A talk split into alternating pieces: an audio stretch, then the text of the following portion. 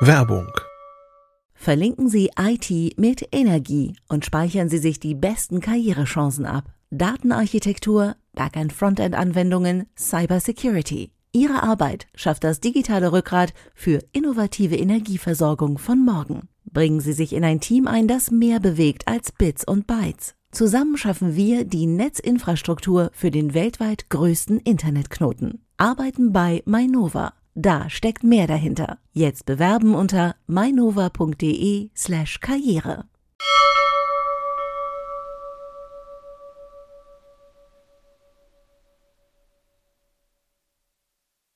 Heute in CT Uplink längere Smartphone-Updates gesetzlich verpflichtet, hybride Konferenzen und das Samsung Fold 3 im Alltagstest.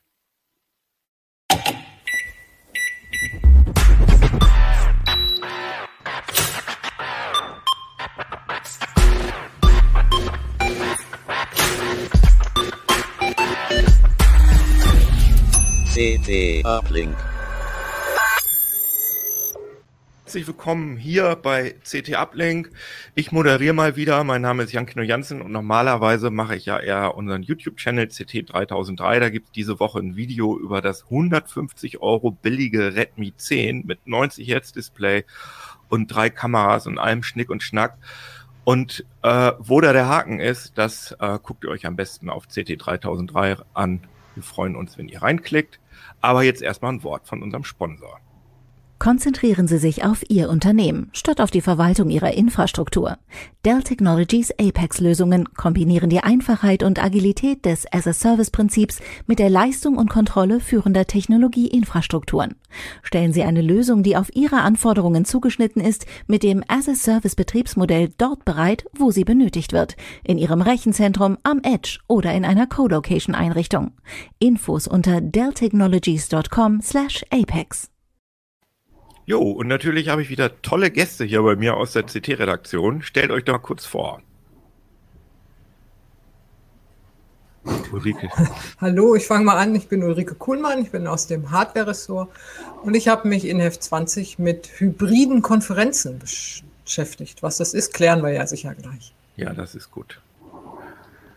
Hallo, ich bin Christian Wölbert aus dem Mobilressort. Ich beschäftige mich mit IT-Politik, Verbraucherschutz, Nachhaltigkeit und habe mich jetzt äh, mit den neuen EU-Regeln für Smartphones beschäftigt.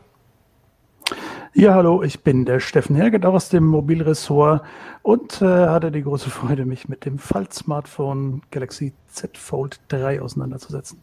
Genau, und alle drei Artikel sind in Heft 20 der CT, die ihr im gut sortierten Zeitschriftenhandel und natürlich auch online lesen könnt und auf Tablets und überall, wo es Zeitschriften gibt. Ja, ähm, Christian, du hast jetzt ja, du hast jetzt ja über EU, neue EU-Regelungen gesprochen. Das klingt jetzt natürlich erstmal sehr, sehr trocken, aber hm. das hat ja für uns alle ganz schöne Konsequenzen, weil äh, ja sich viele Leute immer drüber beschweren, ich auch, ähm, dass man Smartphones immer nur so kurz benutzen kann, weil ähm, es dann irgendwann keine Updates mehr gibt. Wie ist das denn? Was ist denn da passiert? Ja, passiert ist, äh, dass die EU-Kommission ähm, Vorschläge vorgestellt hat, äh, wie sie äh, Smartphones und Tablets gern regulieren möchte. Also möchte, ähm, dass wir die Geräte länger nutzen und hat sich dafür eine ganze Reihe von Maßnahmen überlegt, ähm, zum Beispiel längere Update-Versorgung, längere Ersatzteilversorgung, aber auch, dass die Akkus langlebiger sein sollen. Es soll noch ein Energielabel geben, ein Reparierbarkeitsindex, also wirklich ein fünf, sechs verschiedene Maßnahmen. Ähm, und ja, das Ganze soll dem Klimaschutz dienen. Ja, also hört sich, hört sich irgendwie ziemlich gut an. Äh, wie ist denn im Moment äh, der Status quo? Vielleicht auch an dich gerichtet, Steffen, weil du bist ja der Handy-Experte hier aus der CT-Redaktion. Status quo ist nicht so, äh, nicht so geil, oder? Das ist sehr herstellerabhängig im Android-Bereich. Es gibt manche, die da jetzt schon mal ganz gut vorgelegt haben. Samsung als eine der größten vorneweg, die für viele Geräte schon mal vier oder fünf Jahre Updates versprechen. Gerade bei den Geräten, die so in den günstigen Preisklassen liegen, ne, so 150, 200 bis 300 Euro, da sieht es aber oft schlecht aus, sowohl mit großen Upgrades als dann auch mit den monatlichen Patches. Da, also ist jetzt nicht so, dass man nie eins bekommt, aber sie kommen später in unregelmäßigeren Abständen häufig und auch einfach nicht so lange. Also viel mehr als zwei Jahre kalkuliere ich da schon fast gar nicht mehr ein.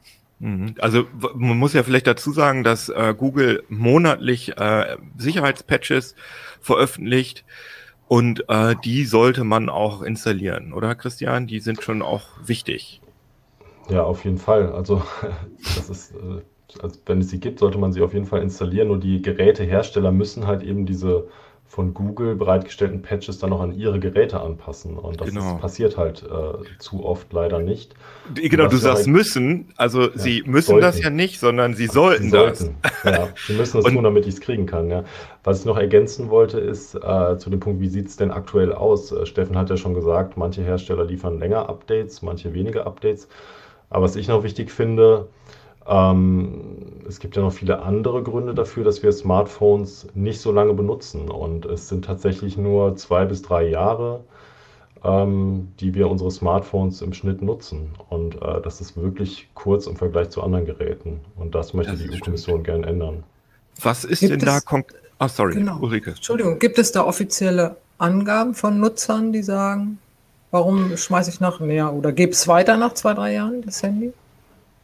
Ich glaube, wenn man Nutzer fragt, also ich, es gibt bestimmt viele Umfragen und Studien, äh, die habe ich jetzt nicht alle im Kopf. Ich glaube, wenn man Nutzer fragt, ähm, ist es vielleicht gar nicht so genau zu erfassen, weil es ja oft auch so ein subtiles Gefühl ist, der Akku hält äh, nicht so lange durch, man ist irgendwie genervt. Ähm, aber ich würde mich da nicht auf, äh, ja, man muss sich da auf Studienumfragen auch stützen, aber man muss halt eben auch untersuchen, wie lange halten denn die Akkus eigentlich. Man muss untersuchen, wie lange gibt es Sicherheitsupdates und dann untersuchen, was kann man davon ändern, was kann man verbessern. Man muss ja auch dazu sagen, dass in den Anfangszeiten des Smartphones es ja wirklich so war, dass da die jährlichen Updates der Geräte, das waren ja krasse ähm, Geschwindigkeitssprünge und auch in der in der Displayauflösung und bei den Kameras und so. Aber seit ungefähr, ich würde sagen, ja, seit der Generation, äh, sagen wir mal, Samsung S7 so, das ist dann ja, äh, wo sind wir jetzt? Bei welchem? Das ist wie viel Generation? Ist das fünf Jahre her? Wir sind jetzt beim S21. Jahre alt, das S7. Ja. Fünfeinhalb Jahre ist das alt. Fünfeinhalb Jahre, genau. Also mhm. ich würde sagen, also gefühlt ist das, äh, ist das so die der Zeitraum, seitdem man Handys eigentlich von der Leistung her länger verwenden könnte, dass die Qualitätssprünge, die Leistungssprünge nicht mehr so krass werden.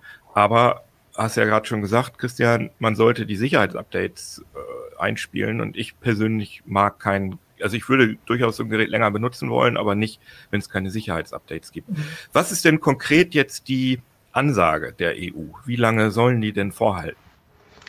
Genau, also äh, im Moment sind es Vorschläge von der EU-Kommission und ähm, da steht drin, äh, Smartphones sollen fünf Jahre lang Sicherheitsupdates bekommen und drei Jahre lang Funktionsupdates und äh, Tablets genauso. Und äh, die EU-Kommission möchte die Regeln bis 2022 äh, finalisieren und dann sollen sie 2023 in Kraft treten. Und ich, ich finde, drei Jahre äh, Funktionsupdates, das, das ist ja jetzt auch gar nicht so eine wahnsinnig rasante äh, Forderung. Wenn ich mir zum Beispiel Apple angucke, die ja äh, oft sogar mehr als fünf Jahre ähm, sogar Funktionsupdates äh, abliefern und Sicherheitsupdates noch länger, oder? Ich finde es jetzt auch nicht allzu wild. Es gibt natürlich schon, äh, wie Steffen ja schon erwähnt hat, auch viele günstige Geräte, äh, wo es kaum Updates gibt, äh, die auch schon veraltet auf den Markt kommen, jetzt im Android-Bereich. Wo es und, mal oft gar nicht ein einziges Funktionsupdate. Also Funktionsupdate genau. bedeutet ja dann die, der Sprung von, sagen wir mal, Android 11 auf Android 12. Also jährlich kommen ja diese Updates, wo es eben diese, diesen mhm. Funktionsupdate, dieses Funktionsupdate gar nicht gibt. Genau. Und ähm, es ist für einige Hersteller, denke ich, schon relativ einschneidend äh, und die müssten dann also deutlich mehr tun, als sie jetzt tun. Aber es gäbe ja auch noch äh, eine Übergangsfrist, also wenn das 2023 in Kraft treten soll, das ist ja erst in zwei Jahren. Und ähm, es gibt ja auch Hersteller aus dem Android-Bereich, hat Steffen ja auch schon erwähnt, die schon zeigen, dass es durchaus äh, machbar ist, ähm, Updates länger zu liefern. Man kann natürlich dann die Frage stellen, äh, wie viel teurer werden Smartphones denn dadurch? Mhm. Das muss ja auch irgendjemand bezahlen, diesen Entwicklungsaufwand. Also bei Android, ich, da ist ja schon so ein Trend da, dass die Hersteller seit ein paar Jahren da auch zu Selbstverpflichtungen, äh, mit Selbstverpflichtungen, dass die das direkt im, bei der Vorstellung der Geräte als Marketing äh, Maßnahme benutzen. Und jetzt sind ja ähm, bei der Vorstellung des Xiaomi, verbessere mich, wenn es falsch ist, äh, 11T heißen die, glaube ich, ne? Die 11, 11er Serie, Steffen. Da wurde, da hat Xiaomi ja jetzt versprochen, jetzt ganz aktuell gestern ähm, drei Versionsupdates und vier Jahre Sicherheitsupdates. Das ist ja schon mal ganz schön gut. Das ist ja mehr als äh, Google bei den Pixel-Telefonen verspricht. Das stimmt. Ja, also hat mich auch ein bisschen überrascht, dass es ausgerechnet in Anführungszeichen von Xiaomi kommt. Ähm, ist aber natürlich was Tolles, weil Xiaomi ja neben Samsung der größte Android-Hersteller mhm. mittlerweile ist. Und ich finde, bei sowas, bei solchen Themen müssen auch die Großen dann im Endeffekt vorne weggehen, weil die haben eben die Ressourcen. Xiaomi ist ein Riesenkonzern, der irgendwie ja von, was weiß ich, von der elektrisch beheizten Thermoskanne bis sonst irgendwas alles anbietet. So kannst du ja dein, dein komplettes äh, Haus damit einrichten, wenn du das möchtest. Ähm, und da ist man ja auch in einer gewissen Verantwortung, ne, dass der Krempel nicht irgendwie viel schneller ersetzt wird, als er es von der Technik her, ihr habt das schön zusammengefasst, eben eigentlich müsste, weil ja, so ein Smartphone, dadurch, dass du das immer dabei hast und immer in der Hosentasche hast und auspackst und es fällt mal runter und so, kriegt das natürlich, oder ist, ist es gefährdeter für Schäden als von mir aus ein Fernseher, der halt nur steht irgendwo. Mhm. Ähm, aber in aller Regel halten die Geräte schon von der Hardware her viel länger Fall, ja. durch. Als sie halt ha, eben habt ihr das werden. Gefühl, dass diese, also dieser Trend mit den Selbstverpflichtungen, der ist ja relativ, oder mit diesen, mit den Versprechen der Hersteller ist ja relativ neu. Meint ihr, hat das womöglich schon was mit diesen, ähm, mit diesen Gesetzesplänen zu tun? Ja, also die Hersteller verfolgen das natürlich intensiv. Die, das ist ja für die überlebenswichtig, da auf dem Laufenden zu sein. Und ähm, ich, man kann es natürlich jetzt nicht beweisen, dass sie jetzt irgendwie im vorauseilenden Gehorsam da äh, jetzt agieren, aber wenn sie schon wissen, da kommt was ne, und das schon, äh, schon seit Jahren ahnen, weil diese Pläne, sie werden ja jahrelang vorbereitet, das kam ja jetzt nicht aus dem Nichts, ne, da wird ja schon äh, jahrelang dran auch geforscht, da gibt es Vorstudien. Die Hersteller verfolgen das natürlich ganz genau und wenn sie schon wissen, da kommt eh was, äh, wir können das jetzt aber noch freiwillig quasi damit werben und jetzt mhm. ist es noch nicht verpflichtend, dann würde ich das natürlich auch so machen. Auf jeden Fall. Das äh, halte ich auch für eine durchaus gute Sache. Aber du hast jetzt ja, äh, wir haben jetzt ja über die Updates, über die Software-Updates gesprochen, aber du hast ja auch erwähnt, ähm, du hast ja auch Akkus erwähnt, weil da wissen wir ja auch, Akkus fällt mir jetzt nur das englische Wort ein, degraden sozusagen mhm. über die Jahre. Wie, wie sagt man? Die, Verschleiß, ja. Verschleißen, ja, genau, das ja. ist das richtige Wort. Verschleißen äh, mit jedem Aufladevorgang. Und das kennen wir alle aus unseren äh, äh, mobilen Geräten, dass da einfach der Akku dann irgendwann nur noch die Hälfte der Zeit durchhält. Ähm, und man kann die Akkus ja nicht wechseln bei den meisten Geräten. Was ist denn da der Plan der EU? Genau, ähm, das ist auch ein wichtiger Punkt. Da hat die EU-Kommission ähm, in ihrem Vorschlag eine äh, Regel drin. Und zwar, der Akku muss entweder austauschbar sein durch den Nutzer ähm, oder er muss äh, besonders langlebig sein. Soll heißen, äh, 1000 Ladezyklen äh, muss er schaffen und dann müssen nach, ähm, noch 80 Prozent der ursprünglichen Ladekapazität drin sein. Und das ist, ähm, das wäre schon auch ein Schritt nach vorne, weil äh, sogar Apple aktuell nur von 500 Ladezyklen mhm. und 80 Prozent Restkapazität spricht. Ne? Vielleicht schaffen die iPhones in der Praxis mehr, aber das ist die Aussage von Apple. Aber das ist ja auch eine Sache, die wir als, als Techniktester, sage ich jetzt mal, ganz schlecht überprüfen können. Ne? Also das sind ja auch Herstellerangaben oder gibt, kann man irgendwie äh, seid ihr da technisch so drin, dass man sagen kann, sagen wir mal, ein Lithium-Polymer-Akku ist jetzt anders als ein, also kann man das irgendwie an der technischen Beschaffenheit der Akkus hm, ermitteln oder wie, wie verhält sich das? Ich habe mich da in der, in der Industrie ein bisschen umgehört. Also ich habe gehört, das steht äh, in den Datenblättern der Akkus drin, äh, welche Qualitätsstufe sie sind. Äh, was man aber vielleicht noch dazu sagen muss, das hängt dann ja auch davon ab, wie ich diesen Akku verwende. Also es ist nicht nur eine Qualität des Akkus, sondern es ist auch die Frage, wie lade ich ihn. Und die Gerätehersteller können ja den einen und denselben Akku anders behandeln, indem sie das Lademanagement anders auslegen und zum Beispiel langsamer laden oder immer nur bis 95 Prozent laden oder bis 80 Prozent oder so. Und äh, kann man ja zum Beispiel bei Apple auch sehen, die versprechen fürs iPad 1000 Ladezyklen und ähm, das zeigt ja, dass es technisch auch durchaus möglich ist. Mhm, Auf jeden Fall. Das, Aber ich glaube, das ist auch ein Riesenunterschied, wie, wie das Lademanagement ist. Das unterscheidet gute Hersteller von schlechten, das kann man so sagen. Also die können den gleichen Akku drin haben und das ist ein Riesenunterschied. Ich, ich stelle aber gerade so ein Wettrüsten ähm, fest, gerade bei den chinesischen Herstellern, wer lädt den Akku am schnellsten? Und ähm, also die haben ja zum Teil da, ich weiß gar nicht, was sind die größten Netzteile? Äh, 20 Watt ist ja fast schon wenig, ne, Steffen? 20 Watt ist auf jeden Fall wenig. Ähm, es geht jetzt, glaube ich, bei Xiaomi sogar bis 120 hoch. Jetzt 120 die, Watt. Ja, also die hier. Handy?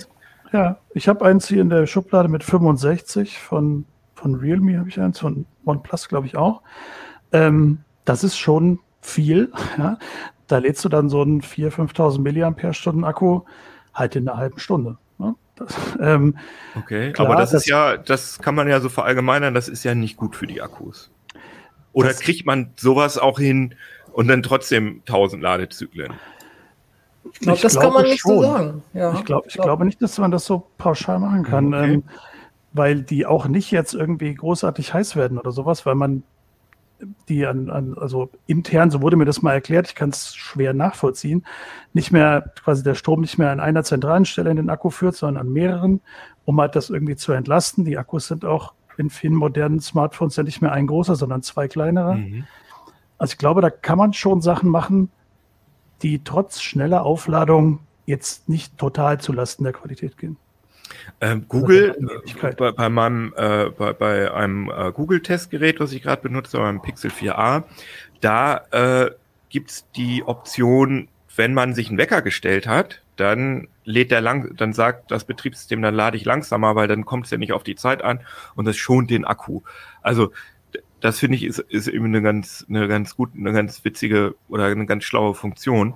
Aber wir wollen jetzt auch, ich meine, äh, um jetzt, da haben wir eigene Experten in der CD-Redaktion, die sich mit Akkus auskennen. Das finde ich aber eigentlich ganz interessant, das Thema. Das könnte man eigentlich auch mal eine Sendung Könnte machen. Florian mal was zu machen, ne? Genau. Mhm.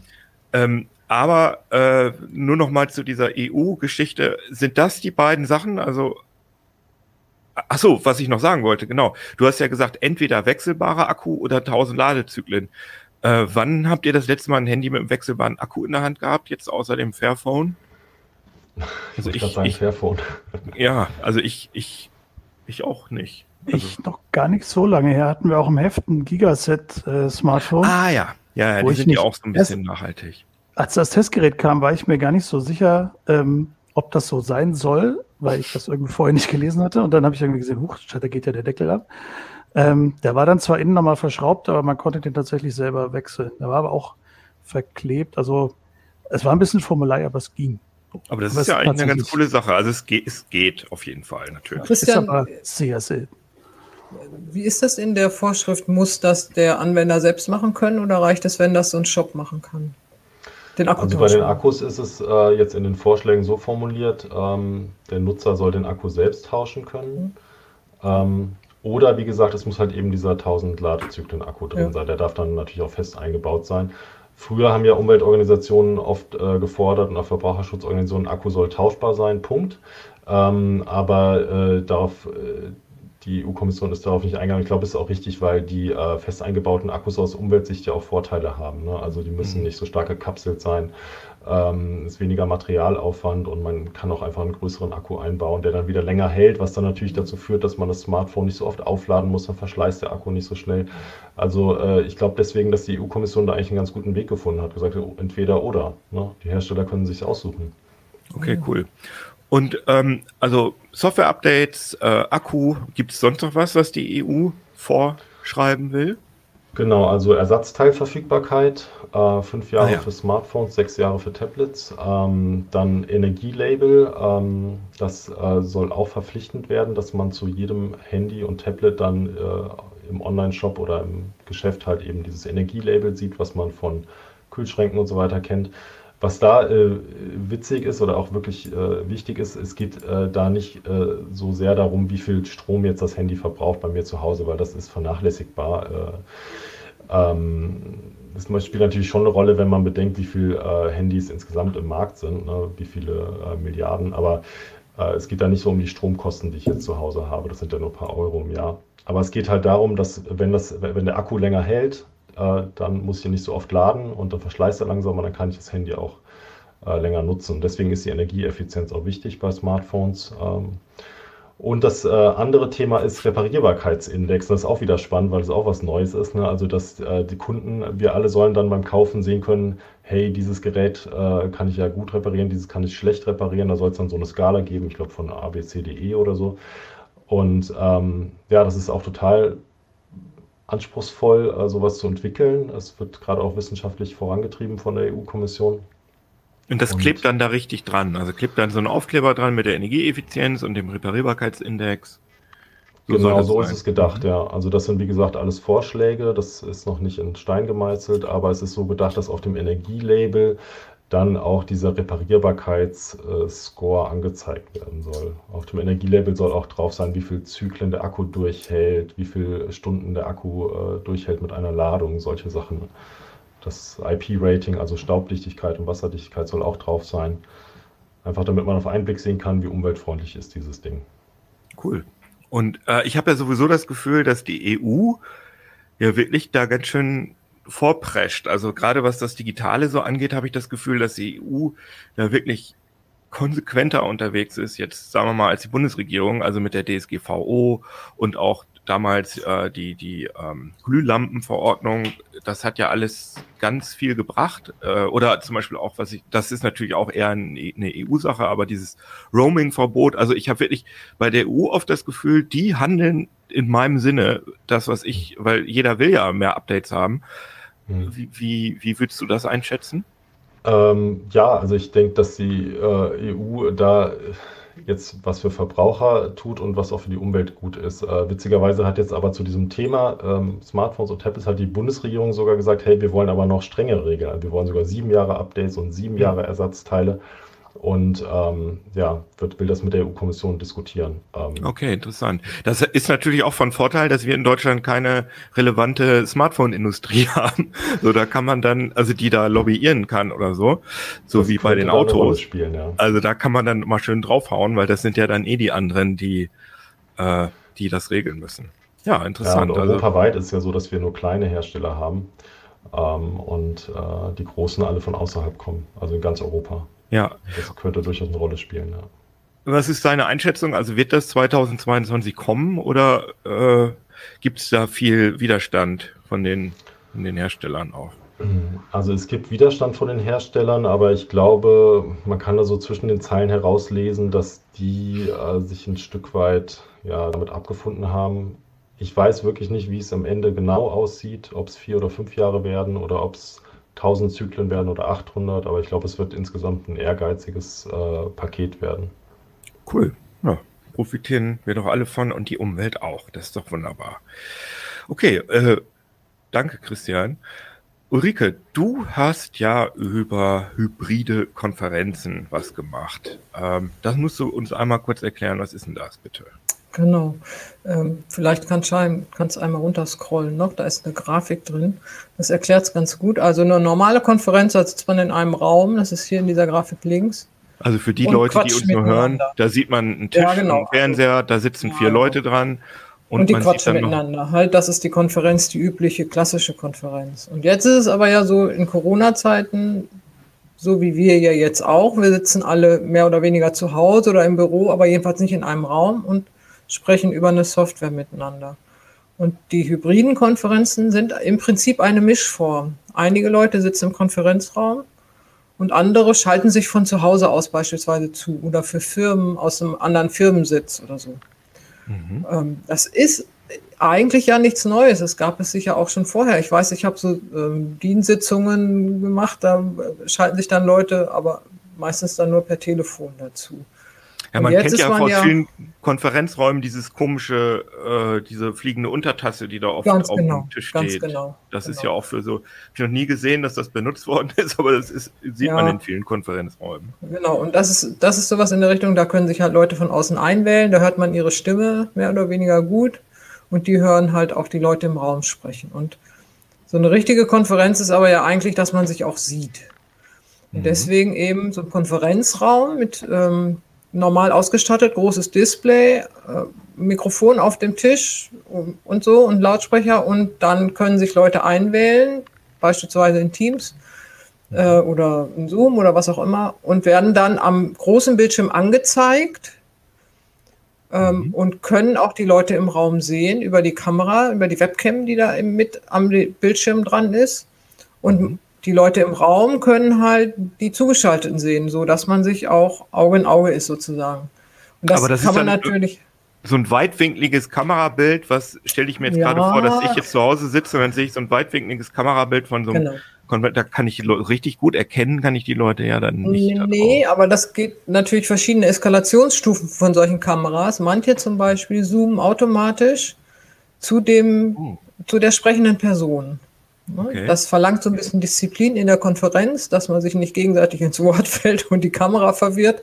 Aber im Prinzip so, ne? dass, mhm. dass die halt die Person, die spricht, das ist ja insbesondere bei Vorträgen interessant, dass man die dann auch sieht. Ähm, und ich finde, so eine, auch eine weitwinklige Aufnahme ist besser als kein Bild. Ja, ja, klar. Also mir hilft Fall. es auf jeden Fall, die Leute zu sehen. Und wenn man jetzt sagt, ich will so eine äh, sehr ausgefeilt, da gibt es auch so Systeme, da hat jeder Sprecher sozusagen seinen eigenen Bildschirm und dann ist es so, als wenn du mit denen im Raum sitzt, dann ist die, diese ganze Wand da voller Bildschirm und so.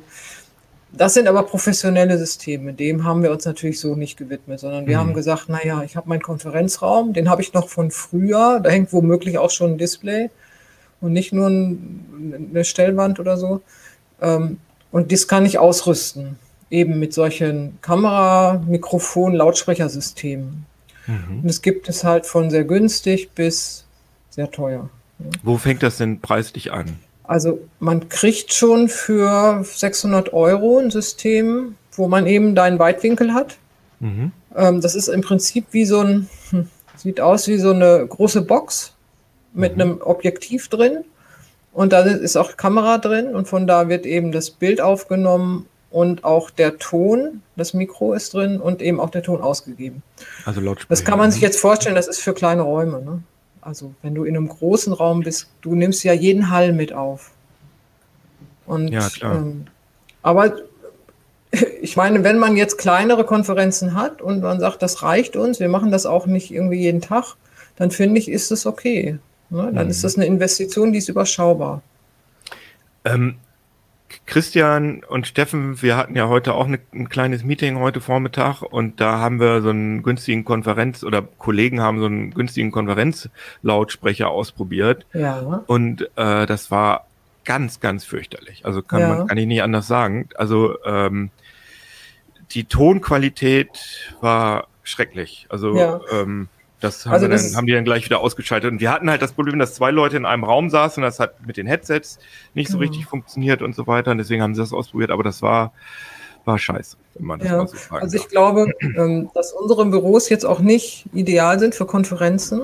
Man sitzt nicht gemeinsam an einem Tisch und guckt gemeinsam auf ein Display, sondern jeder sitzt an seinem Schreibtisch und dieses Mikrofon, was dann da so in den Raum strahlt, muss halt gucken, ja. dass es über die Monitore hinweg und so äh, alles mitkriegt. Also das ist sicher eine Einschränkung.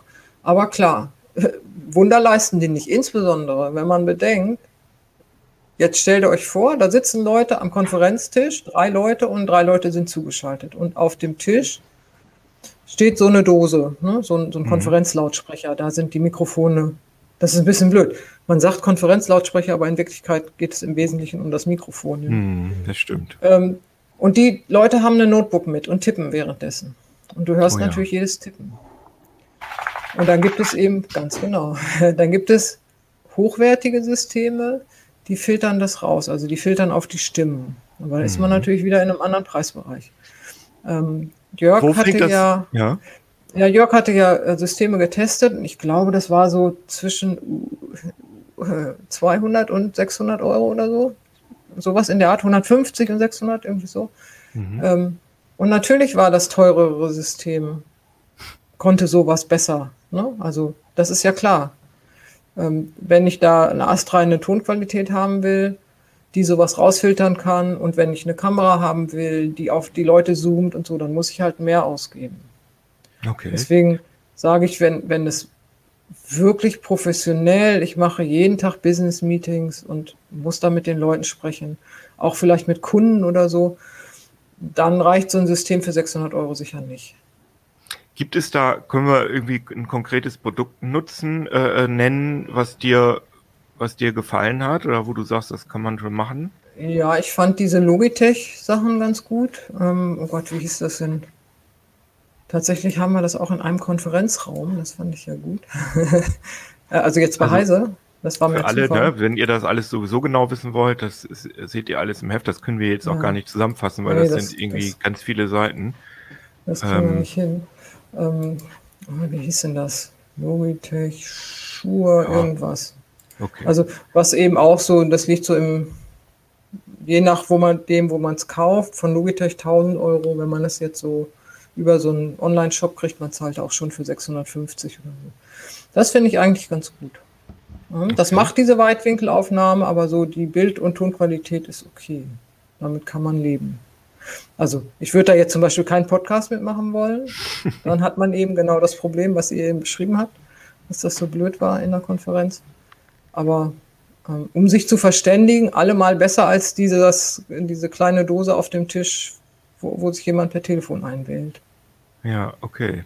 Ich gucke mir gerade hier ähm, Jörgs Test an. Also ja. es, gibt, es gibt nur ein einziges, er hat ja, wie gesagt, die, die günstigen Sachen ähm, die, die getestet. Lautsprecher. Mhm. Genau. Und äh, das fängt ja schon bei 100 Euro an, aber ist dann genau. entsprechend schlecht. Und das Einzige, was ein Gut bei äh, Mikrofon, Stimme, Hall- und Störgeräuschefiltern bekommen hat, ist das EPOS Expand 80. Mhm. Ja. Was ist ähm, das kann eben auch schon filtern. So, genau, Listenpreis 650 und Straßenpreis immer 450. Ja. Aber damit ja. ist es eben auch das teuerste. Ne? Ja, genau. Das ist einfach so. Das, das finde ich auch logisch. Also klar. Ist übrigens ein Joint Venture, weil, falls jemandem Epos äh, nichts sagt, das ist ein äh, Joint Venture von Sennheiser und dem Hörgerätehersteller Demand oder mhm. Dement. Ich weiß nicht, Demand spricht man das so aus. Keine Ahnung, habe ich noch nie gehört. Muss ich ehrlich sagen. Genau. Ja, aber die das Expertise von Sennheiser, da profitieren die natürlich von, ne? die sich ja mit, mit richtigen Lautsprechern sozusagen auskennen. Ja. Oder richtigen Mikrofonen. Ne? Also für Konzerte und so. Aber wird das, das wird uns das, das ist ja halt auch noch die große Frage, ob wir jetzt eigentlich ähm, ganz normal wieder in die In-Persona-Konferenzen zurückwechseln nach nach, ich meine, gibt es überhaupt nach Corona, aber nach der Pandemie. Mhm. Ich glaube, habe schon das Gefühl, dass wir, also bei uns ist es jetzt auch so, äh, kann man ja, glaube ich, drüber reden, dass äh, unsere, dass wir die, das Homeoffice, die Homeoffice-Regelungen schon stark, äh, sagen wir mal, liberalisiert haben. Also, dass mehr genau. Leute öfter im Homeoffice sind. Und ich denke, dass das wird in vielen Firmen so sein. Das heißt, ähm, da gibt es ja dann auch ja, eine ja, das wird ja eine Sache sein, die man in Zukunft häufiger braucht. Oder wie, wie seht ihr das? Könnt ihr alle mal was zu sagen? Wie ist da eure Einschätzung? Ich glaube tatsächlich, dass du den Geist nicht wieder in die Flasche kriegst in, dem, genau. in der Beziehung. Und deshalb sind solche Sachen ja auch total wichtig, wie Ulrike die jetzt getestet hat. Ähm, ich war schon oft in Konferenzen, wo irgendwie alle bis auf eine Person in einem Raum waren und einer irgendwie zugeschaltet.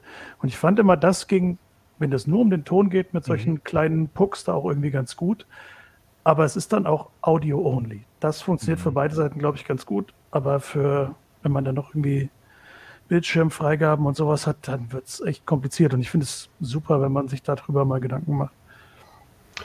Ich finde es äh, total wichtig, dass wir da äh, gute, möglichst gute technische Lösungen finden für diese hybriden Konferenzen. Ich finde aber auch einen anderen Gedanken ähm, wichtig, dass es halt ähm, manchmal, glaube ich, ähm, angenehmer ist, alle sind remote, äh, alle mhm, sitzen oder genau. sitzen in ihrem Büro, auch meinetwegen am Laptop mit dem Headset und sind dann alle auf einem Level und auf einer Ebene hat keiner das Gefühl, er ist jetzt irgendwie benachteiligt und kriegt den Smalltalk in der Kaffeepause nicht mit. Ne? Ja, oder man sieht im Kamerabild, dass im Konferenz, also man ist selber remote und man sieht dann im Kamerabild, dass zwei sich gegenseitig was ins Ohr tuscheln oder so im Konferenzraum. Das ist ja schon ein unangenehmes Gefühl. Das ist ja auch unangenehm für die, die im Konferenzraum sitzen. Also das ist ja nichts Neues. Aber tatsächlich, ja, das ist genau. ein Problem. Wie, wie sehr fühlen sich die Leute dabei und mitgenommen? Äh, und genau diese Gespräche auf dem Weg zum Kaffee holen, die fallen natürlich für alle die weg, die nicht vor Ort sind. Ähm, und das löst man auch nicht mit solchen ähm, technischen Sachen. Ne? Das ist was, mhm. wo, wo sich vielleicht Psychologen und so nochmal viel mehr Gedanken machen müssen. Wie geht man das an? Wie kriegt man das hin? Was ich ganz witzig fand, ähm, wenn es jetzt nur eine Person ist, eben dieser Puck da auf dem Tisch, mhm. ähm, kann man die ja auch direkt mit einem, zum Beispiel mit einem Tablet in die Konferenz holen. Aber dann nur als einzige. Ne? Man macht eine Teams auf und lässt die dann quasi daran teilnehmen und nimmt die Kamera und das Mikrofon von dem Tablet. Wir haben das schon in Vorpandemie-Zeiten gehabt und ich fand das so spannend, dass das einfach funktioniert hat und dass es so, die stand auf so einem, also die betreffende Kollegin stand auf so einem Ständer. Mhm. Das, das, die wurde einfach mitgenommen. Die stellte sich, stellten wir dann mit in die Runde und dann war das gut. Es gibt ja auch sogar witzig. so fahrbare Roboter, wo der genau. Kopf ein Tablet quasi ist und da ist dann die zugeschaltete ja. Person drauf. Ja, ja, die kann dann ja sogar so einen Platz einnehmen im äh, Konferenz. Könnte sich mit an den Tisch setzen, genau. Das ist aber natürlich schon sehr ausgefeilt. Ja, aber dann bräuchte man ja auch für jede remote zugeschaltete Person so einen eigenen Roboter, die natürlich so eher im fünfstelligen Bereich sind. Ja. Also ich könnte mir eher vorstellen, dass so die Brot- und Butter Besprechungen, dass die in Zukunft alle nur remote stattfinden und das komplett alle für alle. Ja. Komplett für alle. Das ist dann natürlich das Problem, wenn Leute in Großraumbüros sitzen. Ja. Ne? Das, dann können die genau. anderen sich nicht mehr unterhalten, wenn die andere Person gerade da am Labern ist. Aber ich denke auch so für Firmen zum Beispiel. Man sitzt, man sitzt mit zwei Kollegen zusammen und da schaltet sich dann entweder ein Kunde, vielleicht auch mit zwei Leuten dazu mhm. oder eben eine andere Geschäftsbereich. Und dann ist es schon schön, wenn die Leute, die an einem Projekt dran sitzen, in einem Raum sind. Mhm. Ne, dann, die können sich auch gegenseitig dann leichter bestärken oder weiß ich nicht, unterstützen. Was ich finde ist, das ist ja ganz toll durch die Pandemie. Wir sind ja jetzt alle gewöhnt, Video zu nutzen, Videokonferenzsysteme. Überlegt mal vor drei Jahren oder so oder vor zwei Jahren, wie ungewöhnlich das war mhm, und wie genau, viele Leute ja, gesagt haben, da zeige ich mich auf keinen Fall und keiner hatte Hardware und so. Und das ist ja schon ein Riesenschritt, ne, ja, was in den letzten anderthalb Jahren passiert ist. Und deswegen glaube ich, solche hybriden Konferenzen und überhaupt Online-Konferenzen, die, die, bleiben. Die bleiben auf jeden Fall. Ich glaube, ich muss ich ja jetzt einmal nochmal die, muss ich ja einmal nochmal sagen, äh, interessant ist da wirklich auch diese Meetings in VR weil man sich da bewegen kann einfach und weil man mhm. da wirklich physisch sich bewegen kann und die Leute sehen einen trotzdem, weil man ja nur so ein Avatar ist und man hat auch noch den Vorteil, dass man keine Angst hat, dass man irgendwie was vom Mittagessen irgendwie am Mund kleben hat, weil man ist ja ein Avatar, der computergeneriert ist, den man sich selber ausgedacht hat, der vielleicht auch so aussieht wie man selbst oder auch anders. Und äh, das habe ich als, also ich, obwohl ich ja als Virtual Reality Fan gelte, so bin ich ja vielleicht auch war ich aber skeptisch, ob das gut ist, ob das wirklich funktioniert. Und ich war erstaunt, wie viel entspannter ich das fand als so eine Videosituation. Muss ich schon da sagen. Da fehlen allerdings die Gesichtsausdrücke, ne? Also. Da, da arbeitet die Industrie aber ja dran, dass ja, da ja. unter der Brille äh, ähm, ähm, Kameras sind, die da. Äh, Facebook hat ja auch so eine ganz krasse Technik, dass sie wirklich dein Gesicht mhm. total perfekt rekonstruieren. Du siehst den Unterschied nicht. Also es gibt so ein Bild, da ist einer mit einem VR-Headset und macht da drunter irgendwie Gestik und Mimik und daneben ist der, die gleiche Person nochmal als Kamerabild und man kann den Unterschied nicht sehen. Also mhm. das, das ist aber noch eine sehr teure Sache, die, die noch nicht in Consumer-Elektronik ja. ist, aber ich glaube, da können wir auch noch, da sehen wir auch noch viele ja. Sachen. Aber ich glaube, eben diese Mimik ist wichtig. Auf jeden also, Fall. Wenn ich Sachen einschätzen will, auch so gerade im Geschäftlichen, mhm. da hilft es ja unglaublich, wenn ich die Leute dabei sehe. Da nützt mir dann so ein Avatar, so ein Gesichtsloser sozusagen, mhm. der nützt mir. Ja, du hast ja zumindest Körpersprache, ne? Dass du also auch deine Hände kannst ja tracken, dass du, oh nein, das ist ja eine blöde Idee. Oder so, keine Ahnung. Ja. Das macht es schon ein bisschen lebendiger, aber insgesamt hast du natürlich recht. Das ähm, ist definitiv das muss noch gelöst werden. Ja, sehr interessant. Ähm, danke, Ulrike. Und jetzt kommen wir noch mal zu, zu richtigen, zu richtigen Gadgets, zu richtigen Future Gadgets. Äh, Steffen, du hast das äh, Samsung Galaxy, jetzt habe ich schon wieder vergessen, Z Fold 3 5G getestet, stimmt? Genau, überhaupt nicht sperriger Name. Geht, geht runter wie Öl. Ja. Das ist das äh, Falt-Handy, was ähm, mhm. ja schon seit, der Name 3 sagt es ja schon, der schon seit drei Jahren durch die, das ist die dritte Generation. Ich hatte genau. so, ich hatte das erste Mal, hatte ich wirklich mal zwei Wochen als Alltagshandy benutzt und äh, fand es ganz cool. Aber sagen wir mal, ich bin jetzt auch nicht heiß drauf, nochmal so ein Ding mir anzuschaffen. Wie ist denn da so dein Gefühl? Ähm, also cool fand ich das auch schon von Anfang an so. Ähm, ich muss aber sagen, Samsung wirbt so ein bisschen damit, ja, das wird jetzt erwachsen und das wird jetzt marktreif und so. Ganz cool, ich hatte es ganz vergessen, für die Leute, die uns noch hören und die vielleicht nicht wissen, was das ist, das ist einfach ein Handy, das ist von der Größe so groß wie ein normales Handy, ein bisschen dicker und das kann man aufklappen und dann hat es halt die doppelte Größe. Das sieht dann aus wie ein, wie ein Tablet und dann kann man es wieder zuklappen und in die Tasche tun.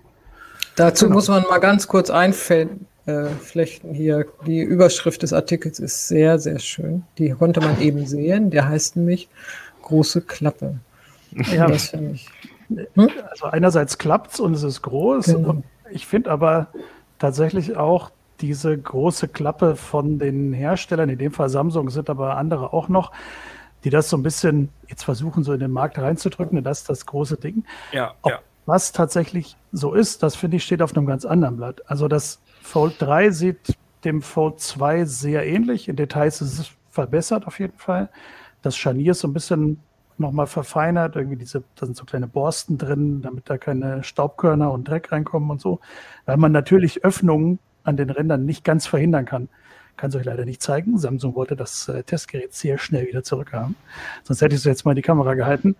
Ähm, und auch dieses flexible, biegsame Display-Panel, was in, dem, in der Mitte ja dann so wie so ein Buch gefaltet wird. Ähm, da ist jetzt eine neue Schutzschicht drauf. Das war bei dem, vor allem bei dem allerersten Modell. Die haben dann Leute angefangen abzufriemeln, weil das aussah wie so eine Schutzfolie. Da ging das ganze Panel kaputt. Dann löste sich das relativ schnell. Das hat alles überhaupt nicht lange gehalten. Das wirkt jetzt schon stabiler, bleibt aber halt einfach noch, das ist halt flexibel. Ne? Das ist ein dünnes, wabbeliges OLED-Display. Es hat immer noch so eine Falte in der Mitte, die finde ich überhaupt gar nicht stört. Weder beim Drüberfahren noch beim Gucken so. Das, da gewöhnt das war bei, fand ich bei der ersten Generation auch schon unproblematisch. Ja. Und es ist jetzt wasserfest. Das finde ich ähm, tatsächlich Natürlich gehst du mit den Dingern nicht tauchen, ne? aber mhm. das ist ja so, ich nenne das gerne den Trottelschutz, den ich auch manchmal brauche. So. Was für ein Schutz? Den Trottelschutz, wenn du halt irgendwie so ein bisschen trottelig bist und hier und da Ach, den Trottelschutz, so. okay, verstehe, ja? ja, ja, das genau. Und das irgendwo auf dem Tisch liegt. Ich brauche ich auch. Mir ist das auch schon passiert, ähm, auch mit, mit meinem äh, Laptop mal, fand ich auch blöd. Ähm, das hält es halt aus. Das Wasser kann zwar rein, eben an diesen Stellen am Scharnier. Es kommt aber dann wieder raus, ohne was kaputt zu machen, weil die Sachen halt intern gekapselt sind. Mhm. Das ist auf jeden Fall schon was Cooles. Und allgemein hatte ich damals das Gefühl, dass das, äh, dass man so unterwegs eher, also genau, da ist vorne auch nochmal ein, ein Display drin, mhm. was man, also im zugeklappten Zustand, dass man es dann auch benutzen kann. Das äh, bei der ersten Generation war es sehr klein. Das ist jetzt, glaube ich, größer geworden. Ne? Das ist jetzt ziemlich groß. Das ist jetzt 6,2 Zoll und füllt auch so fast die ganze Vorderseite aus. Also es, durch das Scharnier dann, wenn man es so vor sich hält auf der linken Seite, sitzt es nicht so ganz mittig, sondern so mhm. leicht nach rechts verschoben. Ähm, und es hat so ein ganz gestrecktes Format. Samsung hat es, ähm, ich glaube, 24,5 zu 9. Mhm. Ähm, das macht das natürlich, also klar, du kannst da irgendwie mal im Internet surfen oder so, kannst du irgendwie hier und da mal was lesen ich finde das Tippen schon relativ anstrengend, weil es wirklich ziemlich schmal dann ist. Ne? Ähm, sodass ich dann schon das sehr oft dann auch aufgemacht habe. Ja, das war, das war bei der ersten Generation auch schon so, dass man dann eigentlich das, also, dass man eigentlich nur das vordere Display benutzen wollte unterwegs und mal kurz gucken wollte, hat der Zug Verspätung oder so. Aber dann war es doch nervig, weil es so schmal war und dann hat man es mhm. aufgeklappt und dann war es wieder unhandlich, weil man dieses große Ding in der Hand hat. Das war immer so ein bisschen mein. Ja, Du Ding. brauchst dann ja auch immer beide Hände, ne, wenn du das große ja. nehmen willst, schon zum Aufklappen, weil es, Es geht auch mit einer, aber das mhm. ist ja auch teuer und ich möchte es auch nicht runterfallen lassen. Ähm, ja, und dann hast du halt dieses das ist toll, so ein großes Display, das muss ich schon sagen. Ja, also das, das, ich rede auch nur von unterwegs. Also auf dem Sofa ja. ist das viel, viel geiler als ein, als ein normales Smartphone. Auf jeden Fall. Also so zum Surfen und YouTube gucken oder so ist das ja. auf jeden Fall, ähm, also Video gucken ist natürlich, ist auf jeden Fall besser als so ein kleines, ist natürlich dieses quadratische oder ziemlich quadratische Format, was man dann hat, ist nicht so geeignet mhm. dafür, aber dafür kann man dann die Kommentare schön lesen und so.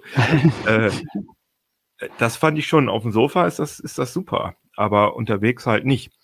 Ähm, Wie ist es denn ja. mit dem, Entschuldigung, mit dem Stift? Also die liefern ja auch hm. diesen besonderen Stift mit. Bringt das was? Ähm, das habe ich bei der, ähm, bei der Launch-Veranstaltung kurz ausprobiert. Das ist schon ganz cool. Ich hätte es gerne weiter getestet, aber ähm, die deutschen Samsung-Kollegen hatten leider noch keine Stifte. Hm. Da gibt es, ähm, die sind auch neu. Also ich habe es mit dem Stift von einem alten Note probiert, der funktioniert nicht. Mhm. Die neuen Stifte haben auch so eine ähm, versenkbare Spitze, damit, wenn du zu fest drücken würdest, das Display nicht gleich kaputt geht. Mhm. Ähm, das ist natürlich auch bei der großen Fläche einfach super. Also ich mochte auch die Note Smartphones genau immer ganz gerne. Oder auch zum Beispiel in hybriden Meetings, muss gar nicht so hybrid sein, wenn man so ein gemeinsames Whiteboard nutzt oder so, das kann man dann auch mal unterwegs ganz cool machen. Mhm. Ähm, hätte ich gerne ein bisschen mehr ausprobiert, weil zumindest dieser, der Stift heißt S-Pen bei Samsung und in der Pro-Version hat er jetzt auch einen eingebauten Speicher, das gesetzt im Fall, du mhm. hast zwei Samsung-Geräte, kannst du dann irgendwie Copy-Paste mit dem Stift machen von Daten vom Tablet auf Smartphone und so. Ach krass. Mhm. Wenn du das ja, musst halt schon sehr in dem Samsung-Universum zu Hause sein dafür. Aber die Idee ich finde ich ganz gut. Ich finde, dass dieses äh, Notizbuchmäßige, dieses Aufklappen des Notizbuchs, das hat ja auch so was Haptisches irgendwie, dass man das Ding mhm. aufklappt, um was aufzuschreiben. Das ist schon ganz schön. Übrigens, äh, wir reden jetzt extra nicht über die äh, über die technischen Details, weil das ist einfach ein ja einfach ein High-End äh, Samsung-Telefon, was auch jetzt nicht anders ist als ein S. Was ist da gerade aktuell? 21? 21, ja. Es ist halt super schnell, es hat super viel Speicher. Ähm, die Kameras sind aus der Generation davor, also aus dem S20 mhm. eigentlich, aber halt auch, also. Ja. Gut. Das ist ja das Ding, wo haben wir gerade schon drüber geredet, ne? dass da, dass die, die Generationssprünge bei den Smartphones jetzt nicht so wahnsinnig relevant sind, auch wenn die Hersteller das vielleicht nicht gerne hören. Einen. Darf ich nochmal fragen zu dem Stift? Ist das dann sowas wie bei dem Moleskin, dass da eine kleine Kamera mit drin ist? Weil du sagst, der speichert das. Nee, glaube nicht. Nee, nee, nee der kann aber nur, du kannst nur damit Copy-Paste machen. Genau. Aber nicht. Wie mache ich denn Copy-Paste? Ach so, ja, aber was, was, was meinst du? Deinem, irgendwie, was weiß ich, ein Bild oder sowas auf deinem ja. Samsung-Tablet. Und da kannst du da mit so einem, mit so einem Knöpfchen sagen, hier kopieren. Die sind ja gekoppelt mit den Geräten. Ja, ja. Es würde also, aber eigentlich aber auch mit dem Finger gehen, ne? Wenn die eh beide in der Cloud hängen, kannst du eigentlich auch sagen, schick Über mir das Bild mal. Dann, ja. Ja, okay, aber, gut. aber es ist keine Kamera drin und nee. er nimmt das auf. Die Schrift sozusagen, dass man schreibt. Nee, nee, nee. Kann ja. Mhm. ja, stimmt, sowas gab es auch mal. Ja, ja, stimmt. Ja, das gibt es noch von WordScreen. Ja, ja, ja, ja, das ist cool. Ähm, ja, aber habt ihr, also ich, also als das rausgekommen ist, war ja so ein bisschen so der Talk in der Szene, ja, bald werden alle Handys so sein und äh, ich bin da jetzt inzwischen ein bisschen skeptisch, muss ich sagen. Wie, wie siehst du das? Glaube ich auch nicht unbedingt. Ich fand es damals ganz spannend, dass es ja noch den, den anderen, andersrum Ansatz gab, mhm. das Display außenrum zu ziehen und dann so von hinten nach vorne aufzuklappen. Der eigentlich auch ganz cool ist, weil man eben kein zweites Display vorne braucht, sondern mhm. die zugeklappten Modus quasi einfach nur ein Teil von dem Display verwendet. Von Royole Aber das, ne? Von Royole und Flex von Huawei Pi. ja auch. Royole mhm. hat er damit angefangen, genau. Ähm, dann hast du aber natürlich das Problem, dass dieses ohnehin schon so empfindliche Display dann auch noch außen liegt und nicht, dass ich die ganze Zeit in der Hosentasche spazieren trage und das nur auf die Ohren kriegt. Das geht ja nicht. Ähm, und ich hatte jetzt neulich das Huawei auch nochmal da und das wie du das eben schon gesagt hast, Keno, das Aufklappen so als Buch, das ist schon eine schöne, irgendwie eine schöne natürliche Geste. So ist anders, als wenn man das so von hinten nach vorne aufklappt. Mhm. Ähm, trotzdem weiß ich nicht, ob es so viele Einsatzzwecke, sagen wir, für, für die vielen normalen Nutzer gibt, die es einfach halt ja, Handy haben. Vor allem, weil die Preisdifferenz, ich meine, kannst du ja mal sagen, wie teuer ist das Ding? Das kostet in der kleinen Speichervariante 1800 und in der größeren 1900 mhm. Euro. Genau. Und da kannst du dir ja wirklich besser ein High-End-Smartphone kaufen, also ein normales, und halt ein, von mir aus ein iPad dazu, dann bist du immer noch da drunter. Also, ne, also, und das ist ja für zu Hause jetzt nicht so schlimm, wenn man jetzt da noch ein Tablet irgendwie auf dem Tisch liegen hat. Du könntest ja auch sagen, wenn hier ähm, die EU-Richtlinie, mit der wir vorhin gesprochen haben, kommt, dann kannst du für das Geld halt irgendwie 600, 300 Euro Smartphones kaufen, die du jeweils fünf Jahre lang verwendest. Da bist du aber schon mhm. eine Weile ganz gut dabei halt. Ne? Jetzt mhm. weiß man, Smartphones sind nicht die beste Geldanlage und die Preise sinken ja auch äh, gefühlt auch bei Samsung doch schneller als beim Rest manchmal. Ähm, aber ja, dann sinkt es halt vielleicht von 1800 auf 1500 oder so in ein paar Monaten. Ja, das, das bleibt ja teuer. Deswegen habe ich übrigens auch deine, äh, deine Überschrift große Klappe, habe ich direkt so assoziiert. Das ist halt auch ein Handy für Leute, die eine große Klappe haben. Das ist halt ein äh, Angeber-Handy, weil auch beim, beim iPhone oder so, gut, da kannst du jetzt an den, an der Anzahl der, der Kameras kannst du sehen, ob du dir ein Pro mhm. leisten kannst oder ein normales. Aber das beeindruckt ja keinen mehr. Aber wenn du, als ich da mit dem Fold, erinnere ich mich noch dran, äh, irgendwie auf dem Flughafen und da habe ich mich eingecheckt da an diesem Scanner und dann hat da die Stewardess direkt gesagt, oh, was haben Sie denn da für ein tolles Handy? Also man wird dann schon öfter angesprochen. Also das ist, glaube ja. ich, so ein bisschen der äh, für viele Leute der, der Reiz daran. Ne? Ja, man ist halt früh dabei, jetzt noch bei einer relativ neuen Technik eigentlich. Ähm, mhm. ich würde es jetzt nicht ja, ich finde, tue mich immer so ein bisschen schwer, sagen wir mal, das irgendwie toll zu finden, wenn jemand ein Gerät hat. Er hat es ja nicht, oder die Person hat das ja nicht erfunden oder gebaut, sondern gekauft. So, ja, ja, das, das, das, das würde mir mehr, mehr Respekt ab, äh, abnötigen, wenn das anders wäre. Wenn die Person wäre. das entwickelt hätte. Das ja, wäre natürlich. Das wäre in Ordnung. Da wäre ich, ich ein großer Fan halt. Aber ähm, es ist schon cool. Also ich finde, einen gewissen Coolness-Faktor hat es auf jeden Fall. Ich glaube aber, es müsste schon sehr, also preislich sehr weit runtergehen, die Fall-Smartphones, damit das auch von den Verkaufszahlen her irgendwie mit den normalen Handys mitspielen kann. Die da, Frage ist, ist, ja ganz ja. grundsätzlich, was ist mit Handys? Werden wir überhaupt in Zukunft Handys nutzen oder geht es doch ganz woanders hin? Ich meine, die Uhren waren ja so ein Versuch, das hat nicht so richtig gefunden. Oh. Mhm. Und da, da werden vielleicht eben ganz neue Konzepte noch kommen und das Falthandy ist ein Ding auf dem Weg dahin. Ne? Ja, ich habe da neulich einen ähm, Artikel hier für die Kollegen von Heise Online geschrieben, als man irgendwie 25 Jahre Smartphone gefeiert hat, aufgehangen an dem Datum des Nokia Communicator, des ersten, was ja auch zum Klappen war, halt unten Tastatur und dann oben. Ähm, ich finde das, also ich kann mir im Moment nicht vorstellen, wo das hingehen soll, weil das Smartphone so viele andere Geräte obsolet gemacht hat. Ähm, die müssen das, das sind ja lauter Funktionen, die dann auch normalerweise ein Gerät entweder können muss oder die irgendwo in die Cloud wandern, wo ich sie nicht mehr haptisch irgendwie vor mir haben muss. Ja, Sehe ich im Moment. Was ich nur interessant finde, ähm, ist der Preisverfall. Also, dass man, also das war ja vor drei, vier Jahren noch so, dass so 200 Euro Handys, die, die hat man vielleicht seiner Oma geschenkt, damit die irgendwie WhatsApp machen konnte oder so. Aber mhm. die wollte man nicht benutzen. Ich habe ja am Anfang gesagt, ich habe ja dieses Redmi äh, 10 für, für äh, CT 3003 für den YouTube-Channel getestet.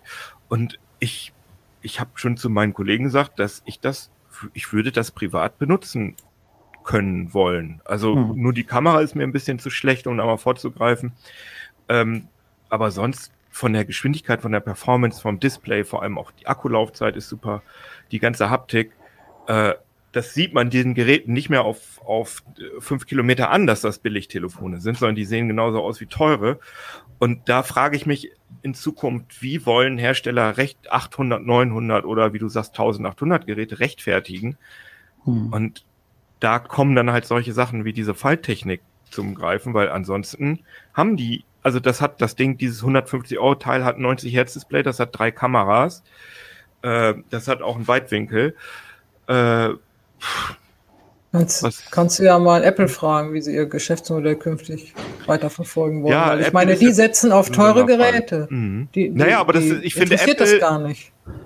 Apple ist da so, die haben da ihre, ihre Fans, die das bezahlen und ich finde, man bekommt da auch, kommt da auch was fürs Geld, aber ich finde, in der Android-Welt finde ich das nicht mehr rechtfertigbar. Das ist, also wenn ich ein 800 Euro Handy neben so ein 150 Euro Ding, dann ist die Differenz in meinem. Die ist bei einem iPhone 10 irgendwas, die ist da gerechtfertigt. Oh, das ist jetzt eine Diskussion. naja, die, ich meine nur, das ist ja eine, nein, ich finde das ja eine interessante Frage. Apple setzt ja tatsächlich darauf, dass die Leute bereit sind, für Qualität mhm. Geld auszugeben. Mhm. Und da gibt es Qualitätsunterschiede. Und das Gleiche ja, versucht ja. Samsung seit Jahren. Und mhm. ein Versuch jetzt mit dem Falthandy zu sagen, hier, wir können es noch besser und wir können noch was anderes. Ich glaube mhm. schon, dass sich neue Konzepte immer mal wieder entwickeln. Das ist die Frage, was sich durchsetzt. Aber zu sagen, äh, 300 Euro, das reicht oder 150, das glaube ich nicht. Ja. Das werden die Leute nicht. Die werden gucken oder wissen, ich kriege für 500 halt eine andere Qualität als für 150. Du musst, du musst halt irgendwas mit dem höheren Preis bieten, was die anderen nicht haben. Und das ist tatsächlich, wie Keno sagt, äh, Performance ist das nicht mehr so. Akkulaufzeit war das noch nie. Ähm, das ist aber Verarbeitungsqualität oft. Das ist schon auch Design ein Stück weit. Apple halt nochmal ein bisschen ein Sonderfall, weil wenn du einmal in diesem mhm. in diesem Walled genau, Garden, das ist halt viel auf das Ökosystem, Ökosystem ne? ja. Genau. Dann und das alles so schön ineinander greift, dann ist das schon schon auch irgendwo vielleicht auch ein bisschen gerechtfertigt, weil sie halt auch Geräte verkaufen, die normalerweise ziemlich lange funktionieren und auch genau, lange weil die haben fünf Jahre oder so.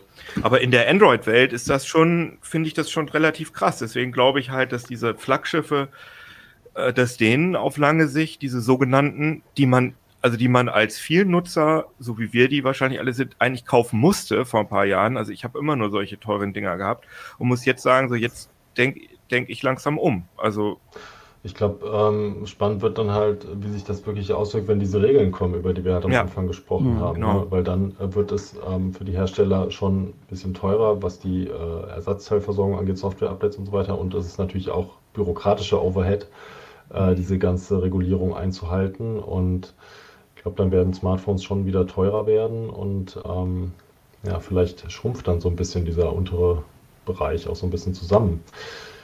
Hm. Kann natürlich sein, dass wir die Handys dann auch wirklich länger nutzen ne? und dass wir als Verbraucher unterm Strich nicht mehr Geld ausgeben, aber. Das ist und die, gut, ja. die Oberklasse ist ja ohnehin teurer geworden in den letzten vier, fünf Jahren. Die Oberklasse waren ja auch mal Geräte, die vielleicht 600, 800 Euro gekostet haben und 800 war da schon richtig viel. Und dann macht das irgendwann so einen Sprung, zack, und dann kostet ein Jahr 1000. Und dann guckt, wenn 1000 kostet, dann kostet ratzfatz auch 1 1100 oder 1200. Ja, aber das sind die UVPs, ne? Also dann im Handel äh, ja, Android-Handys über 1000 Euro, das ist schon. Es gibt nicht so viele, aber sie sind schon die. Guck mal zum Beispiel OnePlus an, die mit so einem Preiskiller-Image gestartet sind und sich Schritt für Schritt immer weiter hochgewurschtelt haben. Da. Wobei sie jetzt von unten nachlegen, ne? Jetzt ja, gehen sie ja, wieder genau. runter mit ihren Varianten. Weil es vielleicht doch nicht so gut funktioniert. Keine so weit auf den Baum geklettert, dass unten die Leiter umgefallen ist. Halt, ne? Also im heiße Preisvergleich ist das meist ist die Top 10, also was im Moment am meisten gesucht und wahrscheinlich auch gekauft wird, ist das Google Pixel 4a für 319 Euro. Und mhm. da kommen dann erstmal nur so 100, äh, kommen dann erst so 300 Euro Klasse und dann, und dann kommt schon das iPhone 12 für 800 Euro. Mhm. Und das, ja, und dann das Samsung Galaxy S21. Aber sonst sind das eher so Sachen im 300, 400 Euro Preisbereich. Also ich glaube, dass das dass sich da der Markt in den nächsten Jahren, da wird, da tut sich auf jeden Fall was. Ja. Habe ich das Gefühl. Da wird sich einiges verändern.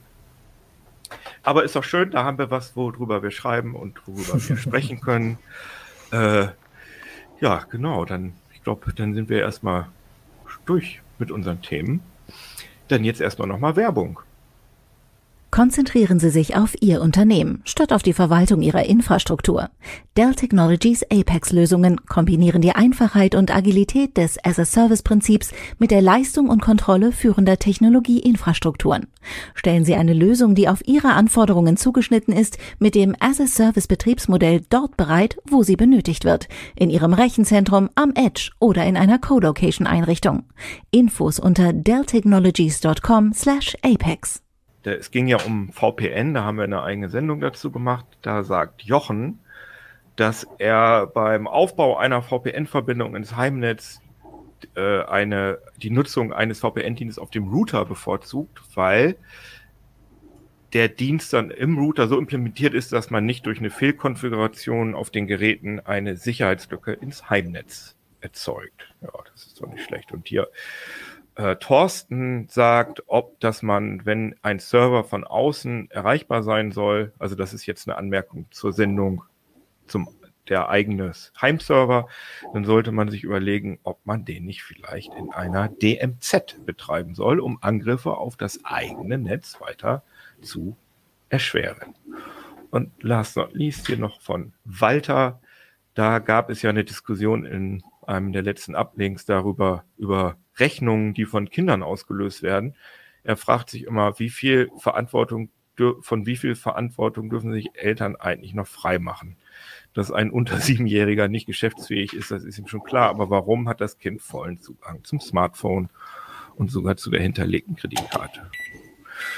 Ja, das, da kann man schon mal drüber nachdenken. Das stimmt.